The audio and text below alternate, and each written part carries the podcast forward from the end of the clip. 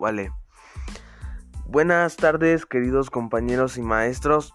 El tema que les puedo mencionar y más interesante es la gripe española, cómo se originó, de dónde, de dónde se vino este virus, cuál es su subtipo, por qué se desconoció la cifra exacta y por qué se, por qué se le llamó la gripe española y, por, y qué, qué virus dejó tantas muertes en otros países y cuánta población exactamente había perdido. Un tema bastante interesante que de hecho quiero compartir con ustedes, así que empecemos con este tema que de seguro va a ser muy interesante y divertido y además este inició todo.